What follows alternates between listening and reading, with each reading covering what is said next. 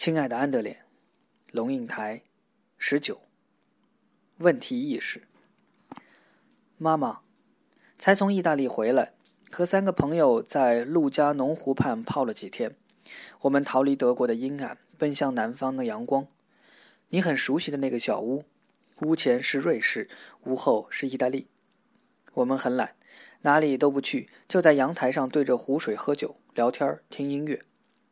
我们到意大利那一边的小村子去买菜，然后回到自己的煮饭。月亮懒懒地从湖里浮起，很肿。音乐从厨房里飘过，我称这是好时光。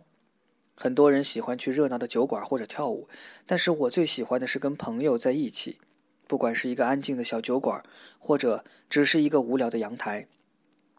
从谈话里一点一点认识你的朋友的思想和心灵，或者言不及义大笑一通，是我觉得最自在的时候。我想我懂你在说什么，虽然我还没有去过那样令人震撼的地方。你看见的那些问题，会不会都是因为贫穷？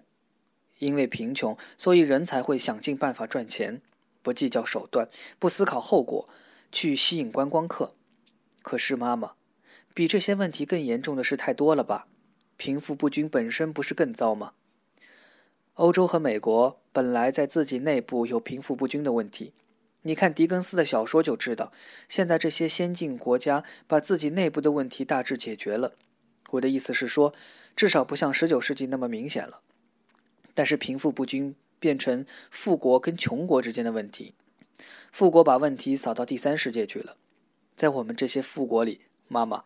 我觉得年轻人的心理压力蛮大的，大家都觉得哇，全球化来了，全球化就是全球化竞争，所以每个人都拼命上进，用功读书，抢好成绩，早一点进入工作市场，不能输。这跟上世纪六十年代什么理想青年、革命情怀是完全不一样的。而我觉得我们是被逼着变成这样利己又保守的一代。当我们的思想都在如何保障自己未来安全的时候，我们哪里有时间去想一些比较粗和根本的问题？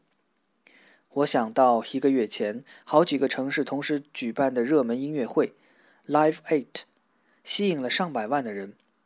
主办的人打出的口号是“让贫穷变成历史”，但是这一天，募款不是目的，而是要人们给 Eight。大强国的政治人物施加压力，要求他们消灭贫穷。这大概是有史以来最大的一次演唱会。但是我觉得，大家去听音乐，听完又怎么样？年轻人去听演唱，要记得的大概是见到的哪个好久不见的乐团。演唱会真正的用意，一下就被忘得光光的。再譬如说南亚海啸，死那么多人，激起那么大的热情，现在谁在谈它？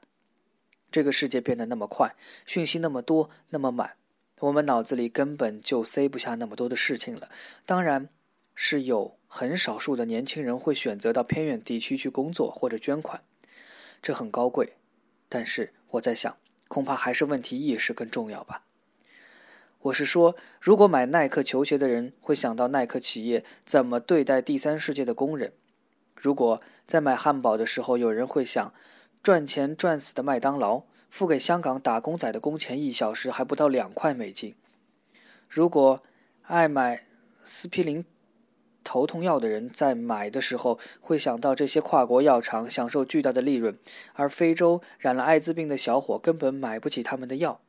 如果带着这种觉悟和意识的人多一点，这个世界贫富不均会不会比较改善？我从来不给路上伸手的人钱。因为我不觉得这是解决问题的办法，让每个人都有问题意识才是重点。可是我自己其实是又软弱又懒惰的，说到也做不到。就这样了，安德烈。